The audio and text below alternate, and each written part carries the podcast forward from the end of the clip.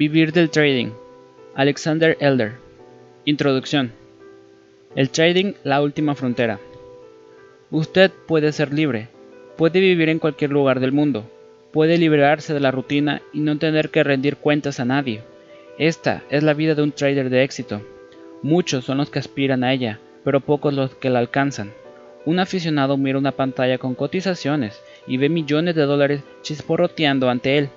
El dinero está al alcance de sus dedos, pero juega y pierde, lo intenta de nuevo y aún pierde más. Los traders pierden porque el juego es difícil, por ignorancia o por falta de disciplina. Si le aflige alguno de estos males, este libro ha sido escrito para usted. ¿Cómo empecé a hacer trading? En el verano de 1976 fui conduciendo desde Nueva York a California. En el cofre de mi viejo Dodge llevaba unos pocos libros sobre psiquiatría y un ejemplar en rústica de How to Buy Stocks de Angel, pero poco me imaginaba entonces que un viejo libro desportillado que me había prestado un amigo abogado iba a su debido tiempo a cambiar el curso de mi vida. Aquel amigo, dicho sea de paso, tenía un soberbio sentido para el dinero, aunque al revés, hundía cualquier inversión que tocaba, pero esta es otra historia. Engullí el libro de Angel en las áreas de reposo de una punta a otra de América y lo terminé en una playa de La Goya, en California. Yo no sabía nada entonces acerca del mercado de valores y solo la idea de poder hacer dinero mediante el pensamiento me cautivó. Yo había crecido en la Unión Soviética cuando era, en palabras de un antiguo presidente americano, el imperio del mal. Odiaba el sistema soviético y quería marcharme, pero la emigración estaba prohibida. Entré a la universidad a los 16 años y me gradué en medicina a los 22. Hice las prácticas y me coloqué como médico en un barco. Por fin libre, Salté del barco soviético en Abidjan, Costa de Marfil. Corrí a la embajada de Estados Unidos a través de las calles congestionadas y polvorientas de la ciudad portuaria africana. Perseguidos por los otros miembros de la tripulación, los burócratas de la embajada se comportaron torpemente y casi me devuelven a los soviéticos. Yo resistí. Me pusieron en una celda y al final me enviaron en avión a Nueva York. Aterricé en el aeropuerto Kennedy en febrero de 1974, llegando desde África vestido de verano y con 52 dólares en el bolsillo. Hablaba algo de inglés, pero apenas sabía nada de este país. No tenía ni idea de lo que pudieran ser las acciones, obligaciones, futuros u opciones y a veces solo de mirar los dólares en mi billetera me sentía mareado. En mi antiguo país un puñado de ellos podían costarte tres años en Siberia. Leyendo How to Buy Stocks un nuevo mundo se abría ante mí. Al volver a Nueva York compré mi primera acción, era KinderCare. Desde entonces siempre he estudiado los mercados con avidez y he invertido y comerciado con acciones, opciones y ahora principalmente con futuros. Mi carrera profesional continuó por una vía bien distinta. Completé mi especialización en psiquiatría en un importante hospital universitario.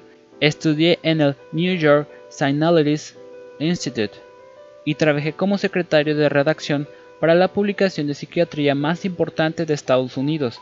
Hoy en día me ocupo sobre todo del trading y tan solo voy a mi gabinete psiquiátrico a dos pasos del Carnegie Hall algunas tardes por semana. Cuando cierran los mercados me gusta practicar la psiquiatría, pero paso la mayor parte de mi tiempo en los mercados. Aprender a hacer trading ha sido un largo viaje, con cimas, euroforizantes y dolorosas depresiones.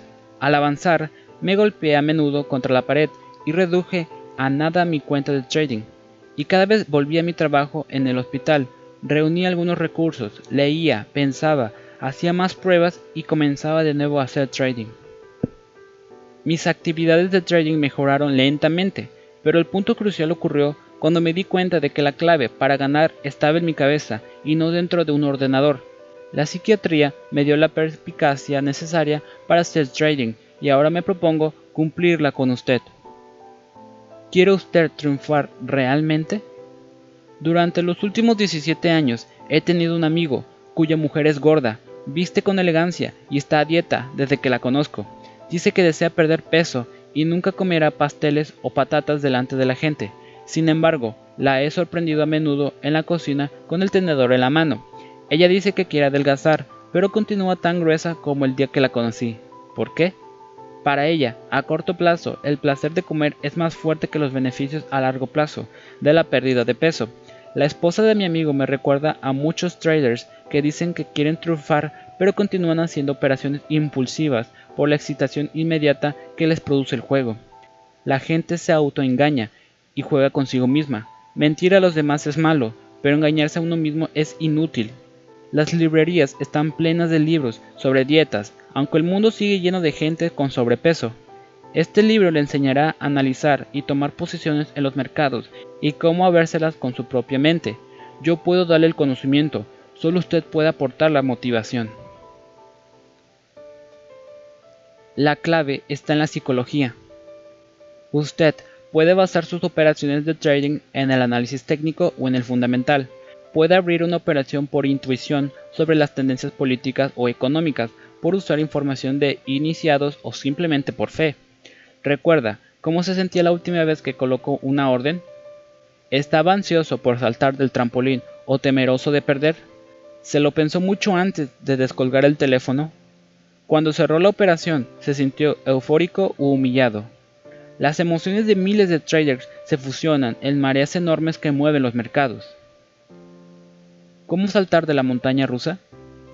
La mayoría de traders pasan la mayor parte de su tiempo buscando buenas operaciones. Una vez que abren una, pierden el control sobre la misma. Entonces, o bien se retuercen de dolor o bien sonríen de placer. Cabalgan en una montaña rusa emocional y pierden el elemento clave de la victoria, el dominio de sus emociones. Su falta de capacidad para dominarse les lleva a una gestión deficiente del dinero de sus cuentas de trading. Si su mente no está sincronizada con los mercados o se ignora los cambios en la psicología de las masas, entonces no tiene ninguna probabilidad de hacer dinero con el trading.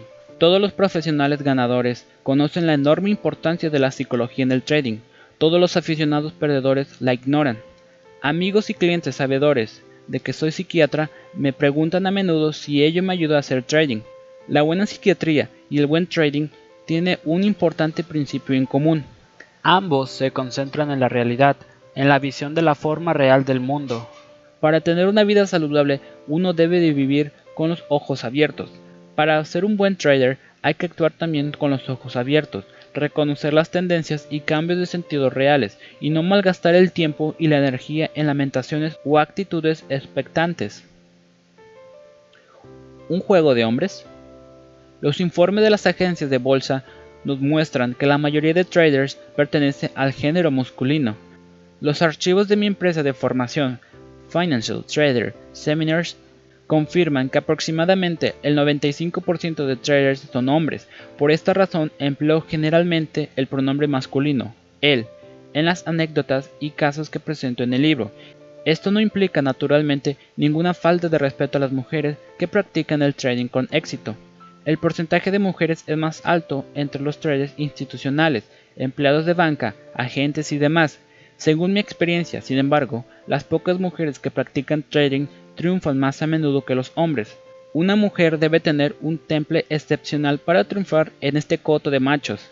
El trading es similar a deportes tan emocionantes y peligrosos como el paracaidismo, el alpinismo y el submarinismo.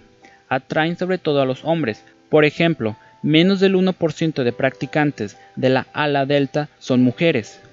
A los hombres les atraen los deportes de riesgo en una sociedad como la nuestra, cada vez más regulada. El doctor David Klein, sociólogo en la Universidad de Michigan, era citado en el New York Times diciendo, Debido a que el trabajo está cada vez más sujeto a la rutina, nos volvemos hacia las diversiones que dan algo de sentido a nuestra vida.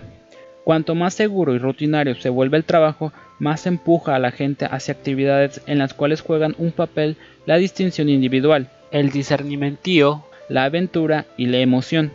Estos deportes proporcionan intenso placer, pero llevan el estigma del peligro, porque muchos participantes ignoran las consecuencias y asumen riesgos desmensurados. El doctor John Tong, tramólogo de Oregon, que estudió los accidentes en la práctica del a la Delta, encontró que las posibilidades de muerte se incrementan entre los pilotos más experimentados porque afrontan mayores peligros. Un atleta que quiere disfrutar con deportes arriesgados debe seguir unas reglas estrictas, Cuando se reduce el riesgo se gana un sentimiento añadido de realización y control. Otro tanto ocurre en el trading. Usted puede ganar en el trading, solo si lo enfoca con una búsqueda intelectual. El trading emocional resulta letal. Para ayudarse a conseguir el éxito, practique una gestión del dinero defensiva. Un buen trader mira su capital tan cuidadosamente como un buzo profesional cuida su suministro de aire. ¿Cómo está organizado este libro? El éxito en trading reposa sobre tres pilares. Psicología, análisis del mercado y sistemas de trading, y gestión del dinero. Este libro le ayudará a explorar los tres. El primer capítulo le mostrará cómo manejar sus emociones como trader. Descubrí este método mientras practicaba la psiquiatría. Me ha ayudado a mejorar mi trading y también puede ayudarle a usted. El segundo capítulo describe la psicología de las masas de los mercados. El comportamiento de las masas es más primitivo que el comportamiento individual. Si usted comprende bien cómo actúa la multitud, entonces puede aprovechar sus cambios de humor y no dejarse arrastrar por sus emociones. El tercer capítulo muestra cómo los patrones que adoptan los gráficos revelan el comportamiento de la multitud. El análisis clásico es psicología social aplicada como las encuestas, tendencias, gaps y otras pautas que vemos en los gráficos reflejan la conducta de la multitud. El cuarto capítulo enseña los métodos modernos de análisis técnico informatizado. Los indicadores permiten una visión más profunda de la psicología de masas que el análisis técnico clásico. Los indicadores de seguimiento de tendencia ayudan a identificar las tendencias de mercado, mientras que los osciladores muestran cuándo las tendencias están a punto de cambiar de sentido. El volumen y las posiciones abiertas también reflejan el comportamiento de las masas. El quinto capítulo se concentra sobre ellos, así como sobre el paso del tiempo en los mercados. Las multitudes no retienen su atención durante mucho tiempo de forma que un trader que sea capaz de relacionar los cambios de precios con el paso del tiempo obtiene una ventaja competitiva. El sexto capítulo considera las mejores tácticas del mercado de acciones. Estas pueden ser una ayuda especialmente valiosa en los mercados de opciones y futuros ligados a los índices. Los indicadores de sentimiento que miden las opciones de inversores y traders se perfilan en el capítulo 7. Las multitudes siguen las tendencias y a menudo es rentable unirse a ellas cuando los precios se mueven. Los indicadores de sentimiento nos muestran cuándo ha llegado el momento de abandonar la multitud, antes de que se pierda algún cambio de sentido importante. El capítulo 8 revela dos indicadores importantes creados por mí. El Elder Ray es un indicador de precios que mide el poder subyacente de alcistas y bajistas el Force Index mide precios y volúmenes, muestra si el grupo dominante del mercado está haciéndose más fuerte o más débil. El capítulo 9 presenta varios sistemas de trading. El sistema de trading de la triple pantalla es mi propio método. Lo he usado durante varios años. Este y otros sistemas le muestran cómo seleccionar operaciones y encontrar los puntos de entrada y salida. El capítulo 10 se concentra en la gestión del dinero. Los aficionados descuidan a menudo este aspecto, esencial del trading exitoso.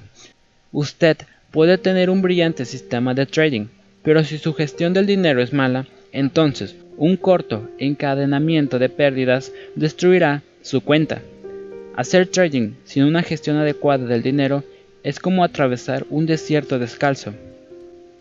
Está usted a punto de invertir muchas horas en este libro. Cuando encuentre ideas que le parezcan valiosas, Pruébelas en el único crisol que importa, su propia experiencia. Solo poniéndolo en cuestión puede usted hacer suyo este conocimiento. Las posibilidades están contra usted. ¿Por qué pierden la mayor parte de los traders y son desplumados en los mercados? El trading emocional y arriesgado en exceso son dos razones, pero hay otra, los mercados están ahora dispuestos, de modo que la mayoría de traders deben perder dinero. La industria del trading mata a los traders con las comisiones y los retrasos en la ejecución de las órdenes. La mayoría de traders no se la cree, del mismo modo que los campesinos medievales no creían que minúsculos gérmenes invisibles podían matarlos. Si usted ignora los retrasos y trabaja con un agente que le carga comisiones excesivas, está actuando como un campesino que bebe agua de una balsa comunal durante una epidemia de cólera. usted paga comisiones para entrar y salir de las operaciones. El retraso en la ejecución es la diferencia de precio entre el precio que usted fija en la orden y el precio al que realmente se ejecuta. Cuando usted lanza una orden limitada, se ejecuta al precio fijado o no se ejecuta en absoluto. Cuando se encuentra listo para entrar o salir del mercado y lanza una orden a precio de mercado, la orden se ejecuta a menudo a un precio peor al que había en el momento de crearla. La industria del trading resta constantemente cantidades enormes de dinero de los mercados. Las bolsas, los reguladores, los agentes y los consejeros viven de los mercados, mientras generaciones de traders van siendo desplumados. Los mercados necesitan suministros frescos de perdedores del mismo modo que los constructores de las antiguas pirámides necesitaban un suministro fresco de esclavos. Los perdedores traen al mercado el dinero necesario para la prosperidad de la industria del trading. Un juego de suma negativa. Los agentes, las bolsas y los consejeros realizan campañas de marketing para atraer más perdedores al mercado. Algunas campañas dicen que el trading es un juego de suma cero. Cuentan con el hecho de que la mayoría de nosotros nos creemos más listos que la media y esperamos ganar en un juego de suma cero. Los vencedores en un juego de suma cero ganan tanto como pierden los derrotados. Si usted y yo apostamos 10 dólares sobre el movimiento de los 100 próximos puntos del índice Down, uno de nosotros ganará 10 dólares y el otro perderá 10 dólares. La persona más inteligente debería ganar en este juego con el paso del tiempo. La gente se cree la propaganda de la industria del trading sobre el juego de suma cero, muerde el anzuelo y abre cuentas de trading. No se da cuenta de que el trading es un juego de suma negativa. Los ganadores reciben menos de lo que pierden los perdedores, porque la industria drena dinero del mercado. Por ejemplo, la ruleta de un casino es un juego de suma negativa, porque el casino barre para casa del 3 al 6% de todas las apuestas. Esto hace la ruleta imbatible a largo plazo. Usted y yo podemos jugar un juego de suma negativa si hacemos la misma apuesta de los 10 dólares sobre el curso de los próximos 100 puntos del down, pero apostando a través de un agente. Cuando hagamos cuentas, el perdedor tendrá 13 dólares menos, pero el ganador solo recogerá 7 dólares mientras dos agentes estarán sonriendo satisfechos. Las comisiones y los retrasos son para los traders lo que los impuestos y la muerte son para todos nosotros. Le quitan algo de gracia a la vida y al final le ponen término. Un trader debe mantener a su agente y la maquinaria de las bolsas antes de recoger un solo céntimo. Ser solo mejor que la media no basta. Hay que estar por encima de la multitud para ganar en un juego de suma negativa. Comisiones. Usted puede contar el pago de una comisión de unos 12 a 100 dólares por cada contrato de futuros en el que se posicione. Los grandes traders que trabajan con discount brokers pagan menos. Los pequeños traders que trabajan con agentes pagan más. Los aficionados no piensan en las comisiones cuando sueñan con grandes ganancias.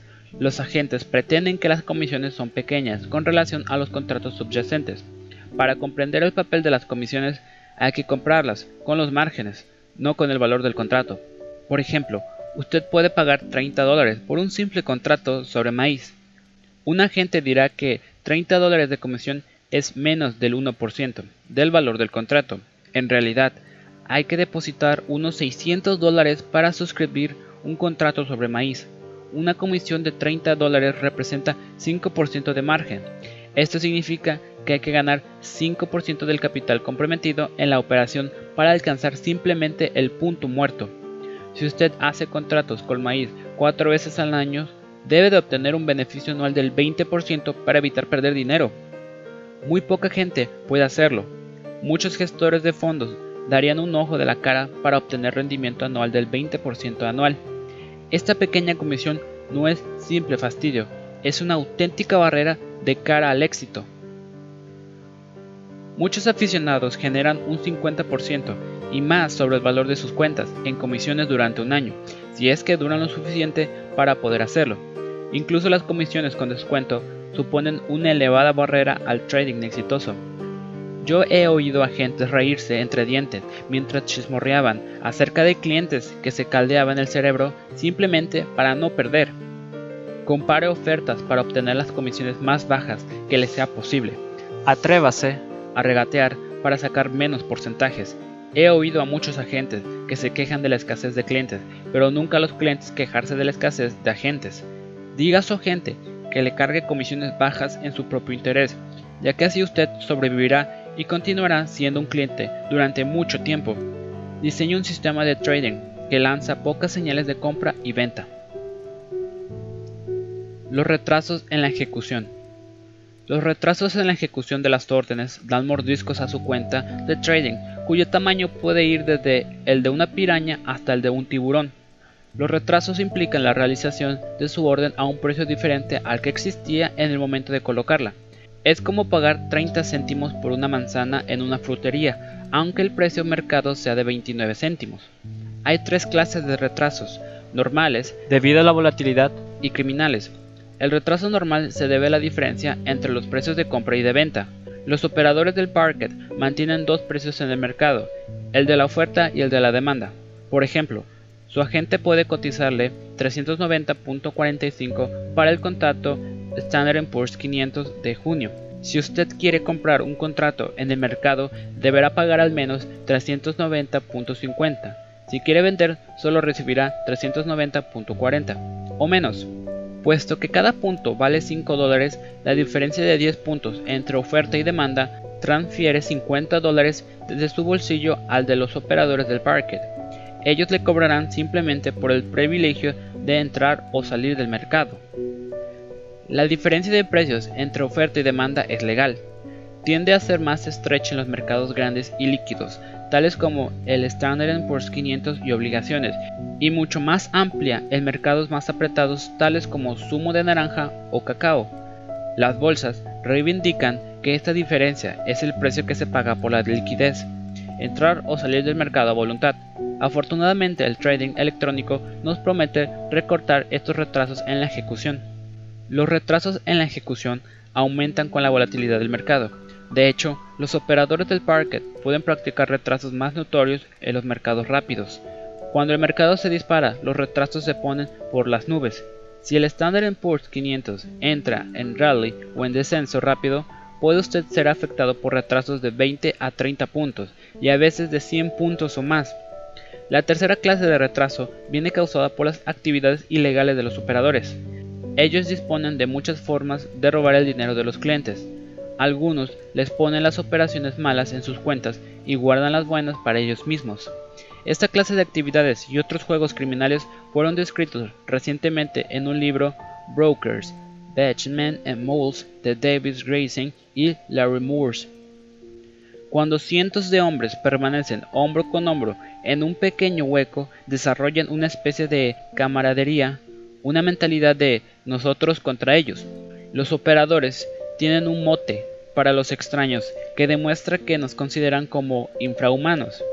Nos llaman papel. Por esta razón, usted debe de tomar medidas para protegerse. Para reducir los retrasos, entre solo en mercados líquidos y evite los que sean estrechos o rápidos. Entre en posiciones largas o cortas, cuando el mercado esté tranquilo. Utilice órdenes limitadas. Compre o venda a precios especificados conserve un registro de los precios que regían en el momento que dio la orden y haga que su operador luche en el parquet en beneficio de usted cuando sea necesario. Siniestro total. Los retrasos y las comisiones hacen que el trading sea similar a la natación en aguas plagadas de tiburones. Veamos con un ejemplo lo que diría un vendedor de agencia y comparémoslo al mundo real. El argumento sonaría como algo así. Un contrato de futuros sobre oro cubre 100 onzas de metal. Cinco individuos compran un contrato, cada uno a alguien que vende al descubierto los cinco contratos. El oro baja 4 dólares y los compradores pierden 4 dólares por onza o 400 dólares por contrato. El trader inteligente que vendió los cinco contratos a descubierto cubre su posición y gana 400 por contrato, por un total de 2.000 dólares. En el mundo real, sin embargo, cada comprador pierde más de 400 dólares, tiene que pagar al menos unas comisiones de 25 dólares y seguramente fue afectado por unos retrasos en la ejecución de 20 dólares ida y vuelta. Resulta pues que cada perdedor se dejó 465 dólares por contrato y como grupo 2.325 dólares. El ganador que vendió los 5 contratos a descubierto pagó probablemente comisiones de ida y vuelta por 15 dólares y quedó afectado a causa de los retrasos en 10 dólares por ida y vuelta, reduciendo así su ganancia en 35 dólares por contrato o 175 en los 5 contratos. Solo se embolsó 1.825 dólares. El ganador creía haber obtenido 2.000 dólares, pero solo recibió 1.825 dólares. Los perdedores pensaban que perderían 2.000, pero de hecho perdieron 2.325. En total 500 fueron desviados de la mesa. La parte del león se la han embolsado los operadores y agentes que se llevaron una tajada mayor de lo que ningún casino o pista de carreras hubiera osado tomar. Hay otros gastos que también reduce el dinero de los traders el coste de los ordenadores y de los datos, los honorarios de asesores, los libros, incluyendo el que ahora está usted leyendo. Todo ello debe deducirse de los fondos destinados al trading. Busca al operador que aplique las comisiones más baratas y vigílelo con ojos de lince. Diseñe un sistema de trading que dé señales infrecuentes y le permite entrar en el mercado cuando las cosas estén tranquilas.